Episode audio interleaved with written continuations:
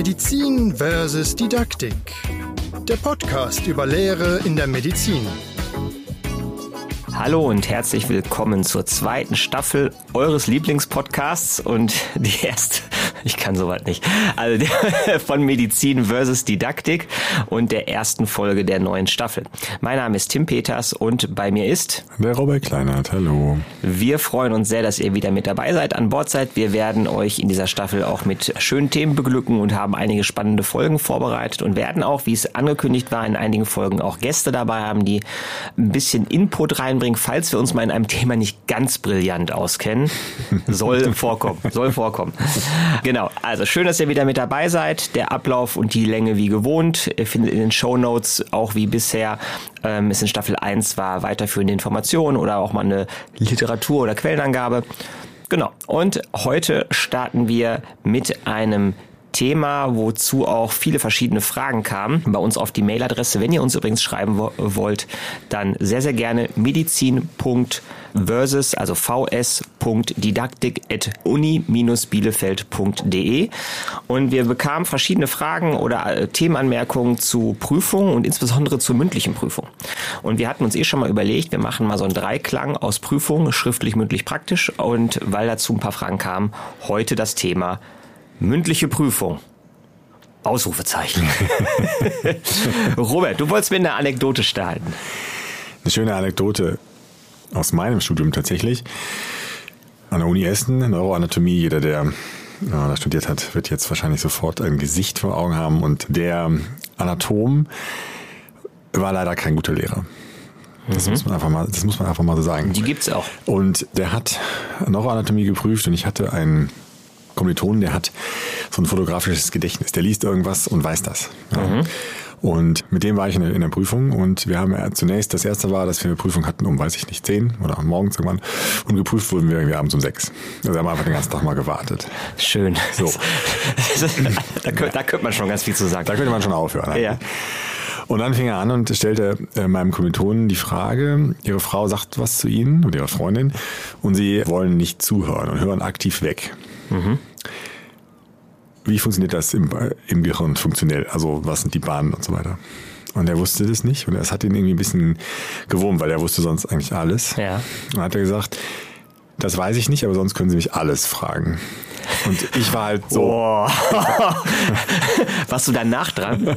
ja, genau. Oh, schön. Ich war halt so, also ich war halt okay vorbereitet. Ja. So. Und dann so, okay, das war's für uns beide. Ja. Die, äh, dazu muss man noch sagen, die, äh, Durchfall, die Durchfallquote war irgendwie so knapp 90 Prozent in dieser Prüfung. Also es war, es war eine hohe Hürde. Und das hat den so getriggert, den Dozenten, ja. dass der nicht gesagt hat, dann gehen Sie bitte, sondern dann hat er den so richtig ausgenommen. Also er hat so richtig dem die Fragen um die Ohren gehauen. Und tatsächlich konnte er alles beantworten. Der konnte alles beantworten. Und das ging dann so bestimmt zehn Minuten, weil er ja. natürlich was gesucht hat. Aber er hat es irgendwie nicht gefunden. Ja. Und dann sagte er irgendwann, jetzt habe ich keine Lust mehr. Also der Dozent. ja. Sagte mein Kontrolleur, ich auch nicht. Ja. Und dann, ja, okay, bestanden. Und jetzt zu Ihnen. Und dann kam ich dran. Ach du Scheiße. Jetzt waren natürlich die Fragen jetzt schon mehr oder weniger aufgebraucht. Ja. Und er hatte mir dann so eine ganz gelangweilte Frage gestellt, die habe ich dann irgendwie beantwortet. Und der hatte sowas von, von keine Lust mehr. Der sagte, ja, sie haben auch bestanden. Also zehn Minuten versus eine Minute. So hast du also dein, deine Approbation geschafft. Ja, und das, deshalb, so bin ich Arzt geworden. Also liebe Kinder da draußen, wenn ihr Arzt... und das, diese Geschichte ist deswegen, finde ich, so schön. Ja, ja unfassbar viel falsch gemacht. Weil sie unique ist, aber weil, also da gibt es ja so viele Dinge, über die wir reden können. Ja. Ähm, ja, wie gesagt, ja. das war sozusagen die Story dahinter. Ja, sehr schöne Anekdote. Ich fand, ich finde das mit der Wartezeit schon, finde ich schon gut. Ja, das, äh, das war Programm. Ich glaube, das war, das war, das war ja, das, das war ja extra. Also das ist ja, intendiert. Ja, also, ja, dass die schön schmoren. Also so schlechtes Zeitmanagement kann ja kein Mensch haben. Es gibt in den Büchern von Terry Pratchett, da gibt es bei dem Bürgermeister im Raum so ein, oder glaube ich, so, so ein Wartezimmer, wo alle, die zu ihm wollen, warten müssen. Und mhm. zwar halt immer viel zu lang. Mhm. Und da ist eine Uhr, die unrhythmisch tickt. das daran erinnert mich da gerade. Und dann müssen die da halt irgendwie nur zwei Stunden warten und dann sind die so mürbe, da stimmen die allem zu. So, ne? so ein bisschen, äh, nein, jetzt mal, jetzt mal, jetzt mal ein bisschen fachlich. Ich glaube, eine Sache, die ganz zentral ist und die gerade bei mündlichen Prüfungen ganz häufig falsch gemacht wird, ist, dass man ein gutes Blueprint macht mhm. mit einem Erwartungshorizont. Ja. Das ist viel Arbeit, das ist gar keine Frage. Ähm, und für Tim, die, ich glaube, Blueprint musst du mal erklären. Ach ja, richtig. Also, liebe Kinder, äh, nein, also Blueprint, dass man sich vorher überlegt, was habe ich unterrichtet und also da sind wir wieder beim Constructive Alignment, was mhm. wir in Folge ähm, 1 der ersten Staffel hatten, nee, Folge 2. Was habe ich unterrichtet? Was will ich dementsprechend auch prüfen? Mhm. Und dass man dann wirklich guckt, auch wie war die Gewichtung. Wenn ich von meinen, was weiß ich, zehn Vorlesungen, fünf Vorlesungen zu, äh, zu Thema A gemacht habe, mhm. dann sollte auch in der Prüfung in relevant, jetzt hau doch nicht gegen das Mikro, der Mann, der Mann ist ein bisschen nervös. Nee, der ist wieder in der, in der Prüfung von damals. Ich sehe in deinen Augen, die Angst.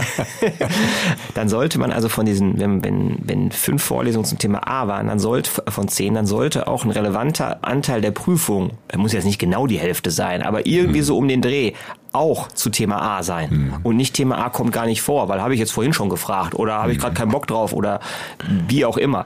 Ne, also dass man gewichtet, dass man entsprechend die, die, die Fragen, die man in der Prüfung stellt, entsprechend gewichtet zu den Sachen, die man vorher unterrichtet hat. Dass man sich auch im Vorfeld überlegt, welche Themen frage ich, wie operationalisiere ich die quasi als Frage, was will ich ungefähr hören und was wäre für mich dann eine eine gute Antwort, was wäre eine mittlere und was wäre eine schlechte Antwort. Also man muss nicht alle Möglichkeiten aufschreiben. Ja, gerade in der mündlichen Prüfung, da kann ja alles kommen. Mhm. Da können ja eine Andeutungen kommen, man sagt, ja, die Andeutung war richtig, aber nicht auf den Punkt oder so. Mhm. Aber zumindest, dass man eine grobe Idee hat und nicht jemand kommt rein, ich stelle mal ein paar Fragen aus dem Bauch und dann sagt man im Bauch, ja, war eine 2. Mhm, ja. Also mhm. das ist, finde ich, was, was extrem oft falsch gemacht wird. Ja, ja.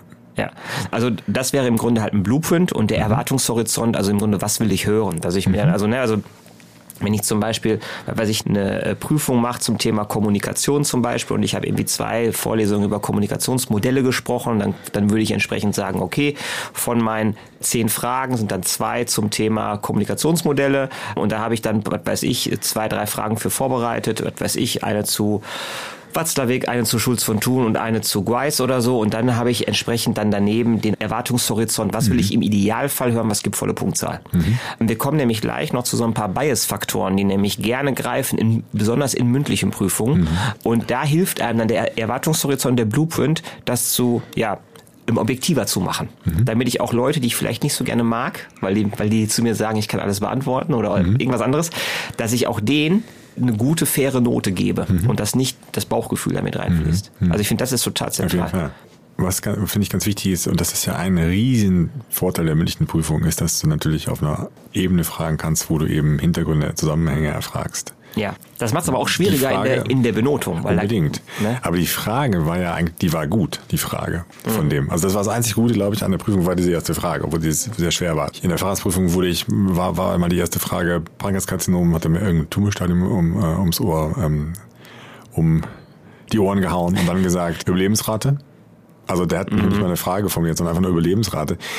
Also eine geschlossene Frage, wo ich dann irgendwie sage, ja, fünf Prozent. Also das ja. ist natürlich das ist das, das, ist das Potenzial der, der mündlichen Prüfung natürlich vollkommen Absolut. Ähm, nicht ausgenutzt. Und das passiert jetzt hoffe ich, bei Fahrradprüfungen, aber ein anderes Thema. Ja, ich glaube, Weiterbildung ist nochmal ein ganz anderes ja. Thema. Aber nee, das ist in der Tat ein Punkt. Ne? Also geschlossene Fragen in der mündlichen mhm. Prüfung mhm. sind total verschenkt. Total. Ne? Weil dafür ist einfach der Aufwand und die Möglichkeit, ja. die das Format bietet. Weil das ist auch, ich habe immer das Gefühl, mündliche Prüfungen werden häufig so, obwohl die ja so zentral sind, auch mhm. in den Staatsexamen und so, werden die doch häufig so ein bisschen abgewertet. Ne? Die, die schriftlichen sind eh ne, mhm. sind ja statistisch erfassbar und, und daher wahr, bilden mhm. die Wahrheit ab immer so ein bisschen und, ist so, und sind so ganz toll bearbeitbar und so weiter. Die praktischen Prüfungen gelten im Moment so ein bisschen als fancy und cool und modern, immer, also ja. immer noch, obwohl ja. die gar nicht mehr so modern sind. Die mündliche ist immer so ein bisschen so ein Stiefkind, habe ich das Gefühl. Mhm. Und die bietet aber eben eine Möglichkeit, die man in anderen Formaten eigentlich so nicht machen kann, nämlich diskutier mal über ein Thema. Frag mal nach und lass, ne, und lass mal gucken, ja. wie kannst du Sachen darstellen, Zusammenhänge. Also sobald man im Grunde bei den kognitiven also beim Wissenserwerb mal in die tieferen Ebenen geht, ne, Zusammenhänge, mhm. Widersprüche, was spricht dafür, dagegen oder so, mhm. da ist die mündliche Prüfung eigentlich ideal geeignet, um mhm. sowas abzuprüfen. Aber das ist natürlich auch extrem schwer zu benoten. Ja, insbesondere, weil das mit dem Blueprint, und ich bin ja vollkommen mhm. bei dir, aber das mit dem Blueprint ist natürlich auch so ein bisschen wieder so ein Medizintechniker-Wunschgedanke. Ne? Ja, also, dass genau. wir basteln uns unsere ideale Welt und so soll es sein. Aber praktisch ist es so, dass erstens viele, die noch ihre Titellehrer irgendwo an irgendwelchen Standorten machen äh, müssen, auch für die Staatsexamen eingeteilt werden, mache ich auch noch regelmäßig. Ja. Und ich habe manchmal gar keinen Zugriff mehr. Die kommen teilweise von außerhalb, die Studis, oder mhm. ich, ich kann die äh, Lehrpläne nicht genau nochmal mal einsehen. Und das Zweite, wir haben ja schon über die neue RA-Pro gesprochen in der vorherigen Folge. Ja. Und da steht ja drin, dass durchaus dann Kliniker kommen, die auch mehrere Fächer dann prüfen müssen. Ne? Mhm. mhm. Und die haben vielleicht, und die auch von extern kommen und die, die wissen vielleicht gar nicht, die kennen den Blueprint gar nicht. Ja, ja. Insofern ist das, glaube ich, immer, also das ist toll, das, also das ist wünschenswert, das sollte ja. man auch für die eigenen Prüfungen unbedingt so machen. Aber wir brauchen eben auch ein Wissen um die Limitationen, wenn wir das eben nicht machen können. Ja, absolut. Und ich glaube, genau da treffen zwei Konzepte von mündliche Prüfung. Also zum einen hast du was Organisatorisches benannt, was total mhm. wichtig ist, nämlich, mhm. was ist, wenn die Leute den, den Blueprint nicht kennen? Was mhm. ist, oder wir haben ja noch, die Situation ist ja noch komplexer. Du mhm. hast eine Reihe von Lehrenden, mhm. die die gleichen Lernziele unterrichten, mhm. aber vielleicht mit einer leichten Varianz. Der eine macht da eine Betonung, der andere hier und da. Richtig. Und dann hast du vielleicht im schlechtesten Fall Prüfer, die nicht wissen genau, wie mhm. das unterrichtet wurde, weil die mhm. beim im Unterricht gar nicht dabei waren, aus mhm. welchen Gründen auch immer. Mhm. Also da finde ich ist eine ganz große Problematik, weil eigentlich sollte im Idealfall ja der, der es unterrichtet hat, der genau weiß, was geliefert wurde, mhm. sollte am Ende auch prüfen. Auch das hat natürlich Verzerrungsmöglichkeiten, weil man mhm. natürlich dann weiß, der hat sich im Unterricht angestrengt, mhm. ne, den, mhm. den, den, den belohne ich jetzt für eine gute Note und so weiter. Und, ne, oder der kam zu spät, dem drücke ich jetzt einen rein oder so. Das, also das ist auch problematisch, mhm. aber ich weiß wenigstens genau, was geliefert wurde im Unterricht. Richtig, ja. Weil nur weil die fünf Lernziele stehen, kann sein, dass man bei Lernziel 2 irgendwie hängen geblieben ist. Warum auch immer. Ja, ja, Fahre ich ja, ja nicht. Mhm. Also kriege ich ja nicht mit. Und die, aber der andere Punkt, der eher so ein bisschen grundsätzlicher ist, zu dem ich will, mhm. ist, im Grunde gibt es zwei verschiedene Formen von mündlichen Prüfungen. Es gibt diese standardisiert mündliche Prüfung, die in der mhm. Medizin ja sehr eine gewisse Tradition hat, mhm. SMP. Und das geht eigentlich schon wieder so ein bisschen mehr in diesen MC-Fragen-Duktus-Style. Mhm. Oder bei dir eben mit, gib mhm. mir eine Antwort, ne, Überlebensrate, wie, wie viel, welches Medikament gebe ich Richtig. hier, wie viel ja. gebe ich jetzt hier, ja. ne, oder was ist ein Red Flag an der Stelle oder irgendwie ja, sowas. Aber dafür brauche ich eigentlich keine mündliche Prüfung. Nein. So, ne? Und du hast auf der anderen Seite, ich komme ja aus den Geisteswissenschaften. Mhm. Und da, ich habe Prüfungen gehabt, da kam genau eine Frage. Und dann haben wir uns da eine halbe Stunde eindiskutiert.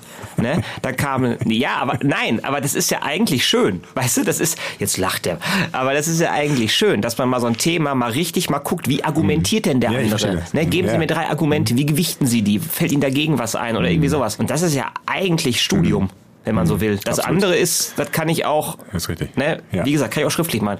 Aber wirklich mal diskutieren und da gibt's ja in der Medizin genug Anlässe, um zu sagen, da kann man mal richtig hart rangehen und mal gucken, ne? sei es jetzt Wahl der Therapie, sei es Kritik an bestimmten Modellen, die wir haben oder so, da kannst du ja was machen. Mhm. Aber da ist dann diese, die, die Idee mit Blueprint und Erwartungshorizont, die kommt natürlich aus dieser standardisierten mündlichen Prüfung raus. Mhm. Weil wenn du das andere machst, wie willst du denn das vorhersagen? Ja. Also, was weiß ich, wenn du, wenn du sagst, keine Ahnung, Pränataldiagnostik, mhm. zwei Argumente dagegen. Ja, wenn du willst jetzt dann den Erwartungshorizont für formulieren, da mhm. hast du ja aber ein Wochenende zu tun. So, ne? Ja, ja, und wie gewicht, mhm. also und wie bewertest du das dann? Ja. Also ist, ist ein Argument mehr wert als das andere? Zählst du nur die Anzahl der Argumente und das ist ja ein riesiges Problem. Mhm. Jetzt habe ich lang ausgeholt, aber ich hoffe, ne?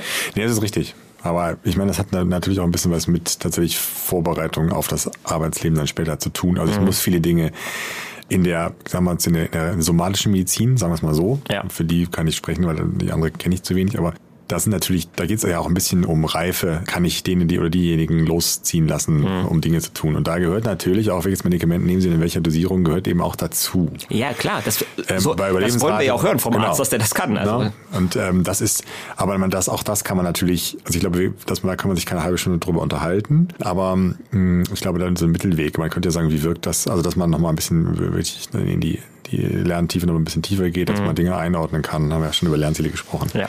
Dass man die diskutieren kann. Ja. Und zwar nicht für und wieder, sondern eben diskutieren äh, inhaltlich. Ja. Ähm, gibt es andere Präparate, wie ne, so mhm. als Beispiel, wie interagieren die und so. Dann sieht man ja relativ schnell, ob da das Hintergrundwissen noch vorhanden ist. Ja, ja ähm, oder ich bringe so Sachen zum Beispiel zusammen. Das kann ich auch machen. Ich kann ja durchaus zum Starter ein paar geschlossene Fragen machen. Mhm. Ne, und dann, dann gehe ich in so Sachen rein, die du gerade gesagt hast, halt inhaltliche ähm, Aspekte, die ein bisschen breiter sind. Und dann kann ich am mhm. Ende die letzte ein, zwei Fragen dann so offene haben, wo man nochmal Ne? Genau. Und, so. das, und dann hast du nämlich auch deinen dein Notenschlüssel schon. Ja. Also ich finde, ich mache das auch immer so, ein paar, gerade im Examen, ein paar geschlossene Fragen wirklich mit diesen wirklich fundamentalen Dingen. Also wenn Mhm. ich bin, wenn ich, wenn der Myokardinfarkt auf dem EKG nicht erkannt wird, dann wird es halt echt schwierig. Dann ist Ja. es auch schwierig weiterzureden. Und wenn das aber da ist oder die zwei, drei Behandlungsoptionen kommen oder die Diagnosen, dann kann man sagen, okay, du fängst sozusagen mit einer, mit einer, mit einer schlechten Note an und ange- arbeitest dich nach oben. Und wenn dann noch die Diskussionsfrage gut ist, dann ist das halt wirklich eine, eine sehr gute oder eine Mhm. gute Note. Ja. Und was du da sagst, also ich finde es auch immer wichtig eigentlich bei einer mündlichen Prüfung, dass äh, es liest man auch in verschiedenen Literatursachen äh, dazu, dass, dass gesagt wird, starte mit einer sehr einfachen Frage, vielleicht sogar mit einer Frage, die so leicht ist, dass sie gar nicht in die Bewertung reingeht.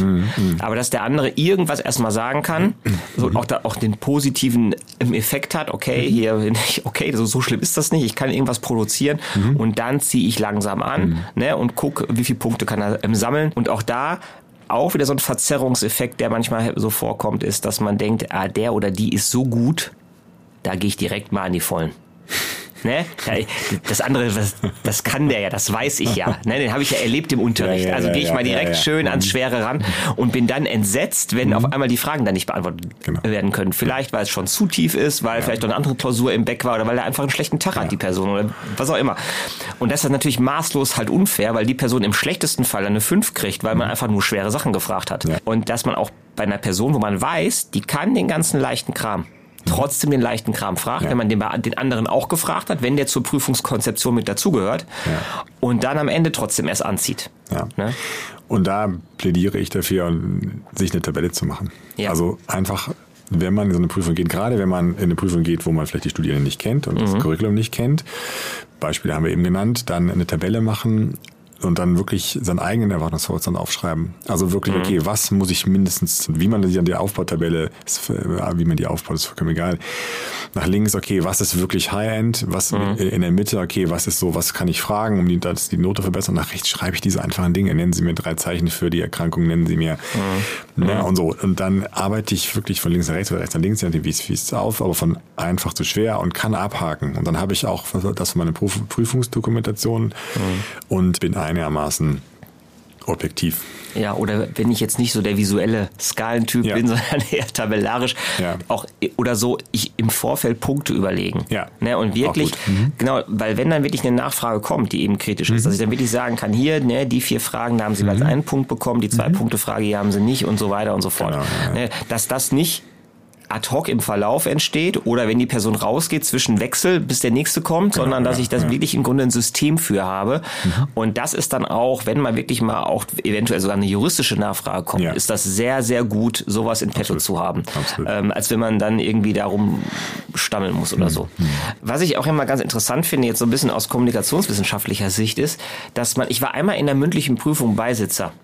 Mhm. Ich hatte vom Thema keine Ahnung. Und ich, die Person kam rein, hat viel erzählt Mhm. und ich wusste ab Minute zwei, der hat keine Ahnung. Obwohl ich das Thema nicht kannte. Es war alleine, wie die Person gesprochen hat. Ne?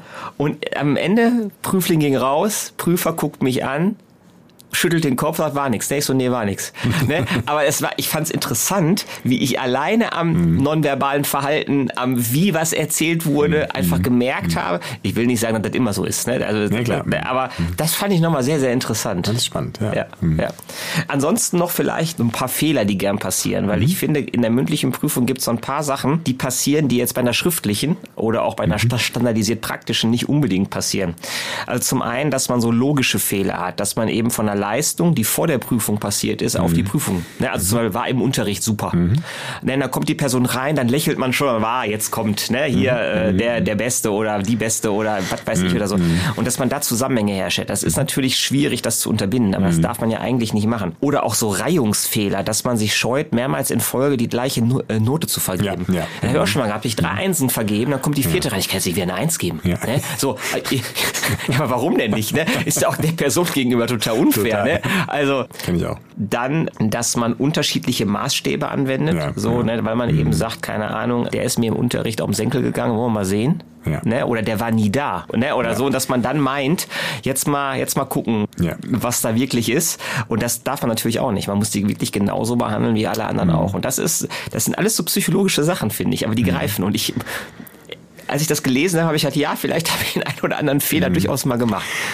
Oder auch wenn du, du stellst eine Frage und die ist unpräzise. Das merkst du nach dem dritten oder vierten Prüfling, weil die immer Ja. ne, nicht, Ja. nicht korrekt antworten. Und dann, Ja. dann korrigierst du dich und fragst nochmal nach. Und beim fünften Prüfling hast du es dann plötzlich drauf und stellst die Frage ganz, ganz konkret. Ja, ja, absolut. Das, glaube ich, passiert jedem Mal. Ja. Ähm, deswegen lohnt es sich halt, die Fragen wirklich vorher mal konkret aufzuschreiben. Ja. Das kann man nicht alles rausnivellieren, aber das ist eben.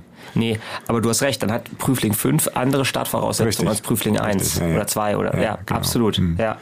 Was auch noch so ein Punkt ist, ist im Grunde das kommt auch beim Erwartungshorizont, dass man sich überlegt, also dass man nicht von dem eigenen Wissen ausgeht von dem, was man von denen erwartet. Es gibt ja, also um mal so einen kleinen Exkurs zu machen, in der im Juristerei, die haben ja eine total strange Benotung. Ich weiß gar nicht, ob du das kennst. Ich habe das, also ich habe selber, ich kenne es von Kollegen, die das studiert haben. Drei plus ist quasi Ja, ja. Prädikat. Richtig, ne? Hier, ja, ne? Das ist das Beste, was du haben kannst. Und ich habe dann mal gefragt, was ist denn da eine 2 oder eine 1? Was ist denn so, Ja, ne? gibt's nicht. Und, und mir, nee, eigentlich, eigentlich nicht. Du hast Ja. deutschlandweit irgendwie so ein paar hundert vielleicht oder so, die dann irgendwie eine 2 haben und was weiß ich im zweistelligen Bereich eins oder Mhm. keine Ahnung, irgendwie so. Also ich bin da ja nicht drin, aber und da hat mir halt einer gesagt, der Jura studiert hat, der hat gesagt, zwei hat ihm mal ein Prof gesagt, ist, wenn er genauso gut ist wie der Prof und eins ist, wenn er auf eine Lösung kommt, auf die der Prof nicht gekommen ist. Ah, okay. Ne, so. Aber das heißt, dann haben die doch in den Notenschlüssel, haben die denn eine, eine Gaußsche Normalverteilung? Da müsste es ja ganz viele 5 und 6 geben. Nee, die haben im Grunde, kannst du eins und zwei fast außen vor lassen Ja. und du, dann ist drei plus die neue eins und dann kannst du darüber wieder einen Gauss legen. Einen ganz schmalen. Also du hast dann, genau, du hast dann quasi, also die Normalverteilung Ja. ne, mit Mitte viel und außen wenig im Ja, Grunde, ja. Mhm. die man ja bei einer Notenverteilung haben sollte, die hat man dann eben in dem schmaleren Bereich. Ja, okay. so, ne? Mhm. Und es ist ja so, wenn, wenn du Staatsanwalt oder Richter werden willst, glaube ich, brauchst du halt dieses Prädikat zum Beispiel. Oder, oder es, es hilft dir sehr, sagen wir mal so. Mhm. Ja. Aber das ist nochmal so, also diese Idee, irgendwo in der Prüfung sage ich, dass ich mein Wissen quasi, ne, dass das eine Rolle spielt. Mhm. Also dass ich sage, das muss besser sein als meins oder gleichwertig zu meinem, ist ja völlig unfair. Mhm. Ja, vollkommen. Also ist ja völlig, also klar, wenn man sagt, man will eine andere No- Notenskala, dann bitte, ne? Aber das ist ja, Dann würde ich mich auch mal selber hinterfragen. Wir pinkeln hier nicht andere Fachrichtungen an, Robert. Nein, nein, nein. Oder, also noch, ich komme mal zurück zu den Fehlern nochmal, damit wir das abschließen. Den Halo-Effekt, also dass halt Eigenschaften der Lernenden oder der Prüflinge die Note beeinflussen, obwohl kein Zusammenhang besteht. Ne? Kleidung. Ne, kommt rein, sieht aus wie gerade aufgestanden oder so, oder hat sich total schick zurechtgemacht, kann einen Einfluss haben. Oder auch so Sachen wie erinnert mich an. Kann ja, Ja. auch schon, ne, also Ja. ist jetzt sehr übertrieben, aber das kann alles eine Rolle spielen. Ja. Und, w- oder wirkt total souverän. Ja. Wirkt unfassbar Ja, souverän. ist, ist, ist rhetorisch ganz toll. Und wenn man mal dann drüber nachdenkt, eigentlich war es nur bla. Ja. So, ne? Aber ja, aber das, das beeinflusst einen ja. Und, da, und das ist nochmal bei einer mündlichen Prüfung, glaube ich, nochmal besonders gefährlich, dass man Ja. dann meint, der hat ganz viel erzählt. Stimmt. Das ist nicht. Das muss man belohnen, ne? Ja, ja, genau. Und dann noch der letzte Punkt, den ich auch kenne. Ich habe in anderen Kontexten schon mal zwei Tage am Stück äh, mündliche Prüfung von 9 bis 18.30 gemacht. Der Ermüdungseffekt. absolut. Also ich muss ganz ehrlich sagen, nach sechs Stunden Prüfung, ganz ehrlich, Ja. Also das ist das ist, ist auch nicht mehr fair den Leuten gegenüber. Es ist dann manchmal nicht anders machbar, wenn man Mhm. irgendwie festgelegte Prüfungszeiträume hat oder so oder ne, man muss dann irgendwie. Aber das ist einfach, das ist ja auch für die Prüfenden jetzt mal alle, die die zuhören und die auf der lernenden Seite sind, das ist auch für die Prüfenden echt anstrengend, Mhm. wenn man das halbwegs vernünftig machen will. Und wenn ich das sechs Stunden Folge mache, bin ich durch. So, dann kann ich eine Pause machen, dann kann ich noch eine Stunde machen oder zwei, aber alles darüber hinaus ist. Äh, Absolut. Hast du auch schon mal gehabt, oder? Ja, ja. Ja. Also ich finde viele Prüfungsformate, auch das OSCI, Ja. also diese Parcours-Prüfungen den ganzen Tag da sitzt, das ist extrem anstrengend, wo man nichts tut eigentlich, außer Ja. Checklisten ausfüllen. Aber man will es ja vernünftig machen. Richtig. Ne, man richtig, will ja irgendwie. Ja. Ja. Genau. Also das so ein bisschen so als so, so die, so die Fehlerquellen, glaube ich, die Mhm. man bei sich selber da suchen kann. Und dann am Ende vielleicht noch so ein bisschen was zum Thema Benotung. Auch wenn ich jetzt gesagt habe, mit Punkten und mit, ne, und Erwartungshorizont oder so, was für mich auch immer noch so ein bisschen, sag ich mal, so ein, so ein, so ein Hinweis war, wie ich benoten kann, wenn das gerade, wenn es sehr offene Fragen sind, wo der, wo der im Erwartungshorizont nicht so richtig greift, war immer noch so ein bisschen, dass ich gesagt habe, reine auswendig gelernt, also nur Wiedergabe, mit ein paar Lücken ist eine 4. ne, rein auswendig gelernt und war alles da, war eine 3. Dann äh, Zusammenhänge darstellen, anwenden, verknüpfen ist eine 2. Also jetzt ganz oberflächlich nur, ne? Also und Synthesen erstellen, Kritik üben, sich irgendwie positionieren, was hinterfragen, war so in Richtung 1. Das ist jetzt natürlich sehr grob und sehr vereinfacht, aber bei manchen sehr, sehr ähm, offenen Themen oder Frageformaten, wo, du, wo man sehr, sehr schwer das komplett festmachen kann, hat mir das immer noch so ein bisschen geholfen, so eine Idee zu haben. Ha- Konnte der das hinterfragen oder waren da noch Lücken oder so, dass man das für sich so ein bisschen klar hatte? Ja, verstehe ich. Ja. Sehe ich in der, würde ich in der somatischen Medizin problematisch sehen, gerade die Eins. Ja, ja, absolut, Weil absolut. was soll ich hinterfragen? Soll ich eine Leitlinie hinterfragen? Also dann, das ist dann schon mehr als eine Eins, das ist dann schon ja, sozusagen. ja, ne, ja, ähm, ja, ja, das stimmt. Aber ich weiß, was du meinst. Und ich glaube, dass es, dass, dass es gut ist, wenn man sich vorher darüber diese Gedanken macht, ja. Ja, ja, absolut. Ja, und gut, ich glaube, dann gibt's noch so ein paar kle- kleine Sachen, irgendwie keine Suggestivfragen und keine. Ke- Ach ja, genau. Eine ganz wichtige Sache noch. Nehmt sie mit. Also ich, ich finde die persönlich sehr wichtig. Wenn man fragt und die Person weiß das nicht, Ja. dann nicht tausendmal nachbohren. Mhm. Keine 40 Hilfestellungen anbieten, denn dann wird es irgendwann sehr, sehr schlimm für Mhm. alle Beteiligten. ne? Habe ich, hab ich nie erlebt. Ne? Nee. So, ne?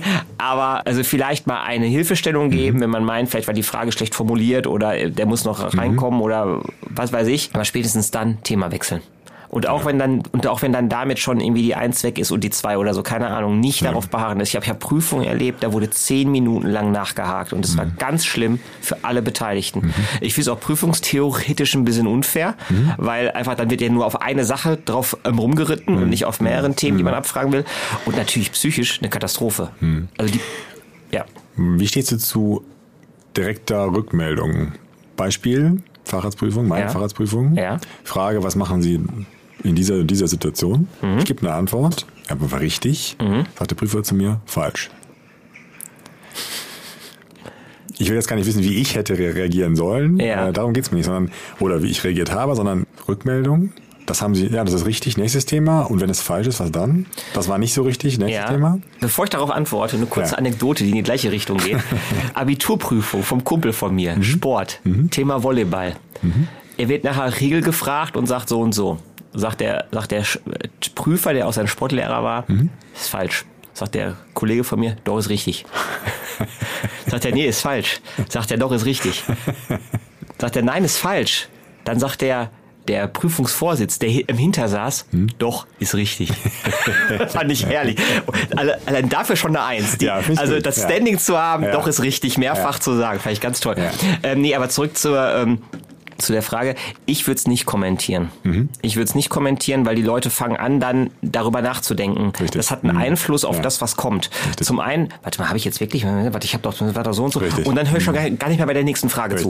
So, das ist der eine Punkt, es lenkt mich ab. Und der zweite Punkt ist natürlich auch ein gewisser äh, psychischer Druck, der entsteht. Absolut. Ich habe mir angewöhnt, äh, Fragen gar oder Antworten gar nicht zu kommentieren. Mhm. Das heißt, ich höre mir das an, ich nick. Ich, das finde ich auch nochmal halt wichtig, der anderen Person immer zu zeigen, ich bin hier, ich Ja. da, ich, bin- ich höre zu, ich bin aufmerksam, nicken Ja, ja. und so. Also, aber jetzt eher nicken im Sinne von, ich bin online und Richtig, nicht ja. im Sinne von, äh, also das stimmt, aber nie ein Statement dazu zu geben.